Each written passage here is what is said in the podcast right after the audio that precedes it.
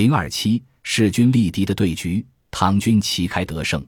公元七百五十八年秋天，收复长安、洛阳两京的唐军主力结束了近一年的休整，开始进攻安庆绪的核心地盘邺城。为了突出唐肃宗的昏庸，包括《资治通鉴》在内的许多记录说，邺城之战的兵力是唐军六十万，史思明军五万。这是典型的剪辑拼接手法。不同史书对唐军总兵力的描述很一致，接近二十万人，对外号称六十万，这就是唐军六十万的来源。史思明所部兵力，史书记载的同样很清楚。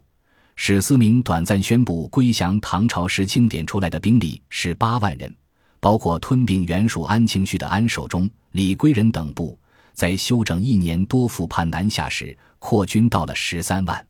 所谓五万，是后来他本人所部到邺城附近的兵力。当时他所面对的只是唐军的一部分。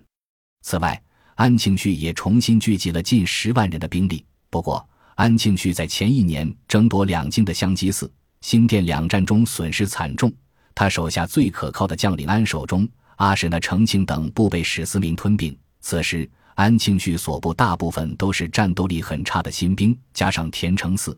蔡希德等资历威望较高，他不一定控制得住，因此其实力相对较弱。所以这次作战发起时，安使两部燕军加起来有大约二十三万人，唐军的兵力比二十万还略少一些。唐军不但没有绝对优势，连单纯的人数优势都不存在。唐军的优势主要在于安庆绪和史思明现在实际上已经分裂成两个独立的势力。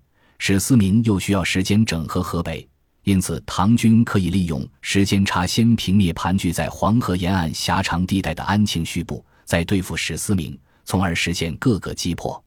在面对单支燕军时，唐军确实有明显的人数优势。唐军方面，这次作战共出动了九个节度使所部兵力，但并没有设立统一指挥，而是互不同属，由宦官于朝恩统一节度。按照记载，上以子仪、光弼皆元勋，南向同属，故不至元帅。但以宦官开府仪同三司于朝恩为官军容宣为处置使。单个节度使权力太大，会重演安禄山事件，威胁皇权。这当然是唐肃宗考虑的因素之一。但更主要的是，唐军参战各节度使之间的关系很复杂，让一个人节制所有人的可行性确实不高。九个节度使中，排名第一的朔方节度使郭子仪和堪称二号人物的河东节度使李光弼早年关系恶劣，他们共事多年，同桌吃饭从不说话。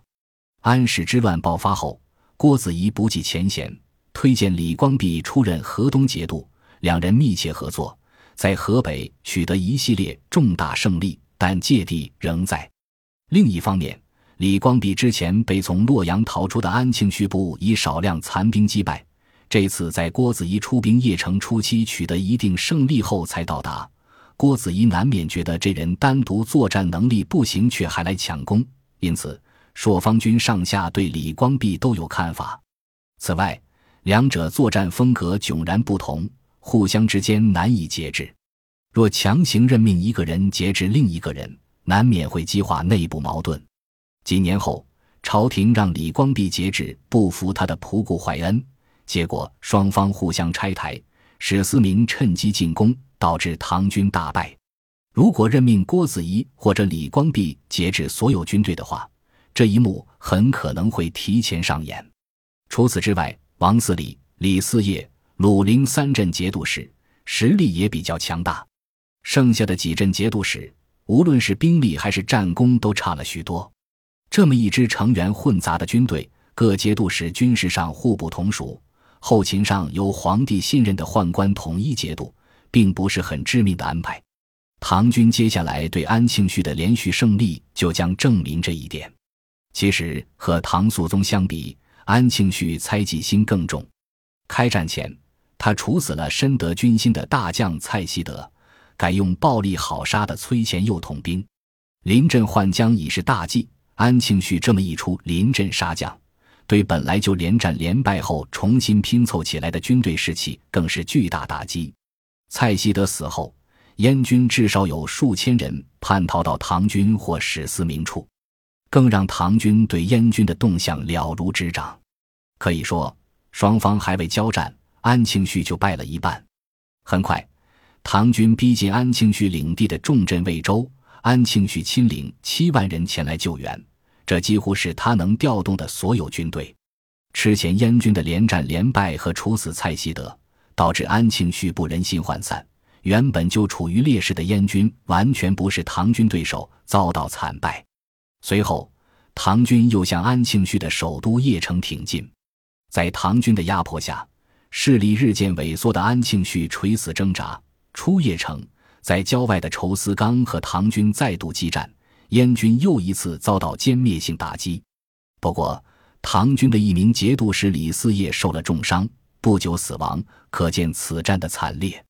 两次大规模会战，燕军的伤亡加上蔡希德被杀等事件，导致士兵大量逃散。安庆绪至此丧失了大部分兵力，地盘基本丢光，只能带领残部死守在成为孤城的邺城。胜利的唐军则在邺城周边建立起重重工事，将安庆绪残部围困其中。